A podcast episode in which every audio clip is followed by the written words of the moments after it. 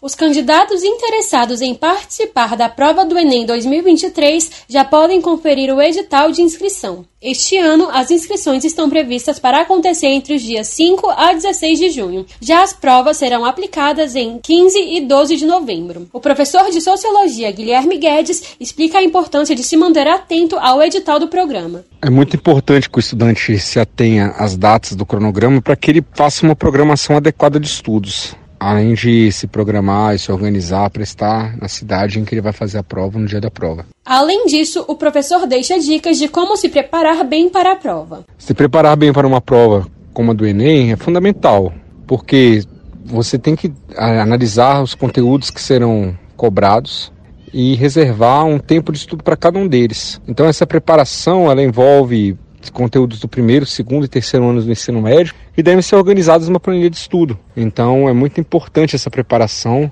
para que o aluno chegue nesse momento da prova, ele tenha condições de disputar uma boa universidade e de ingressar no curso de nível superior da escolha desse estudante.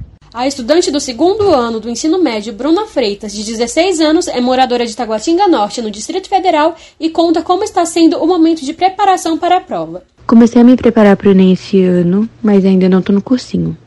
É, peguei algumas dicas e estudo pelo YouTube. E faço algumas provas antigas.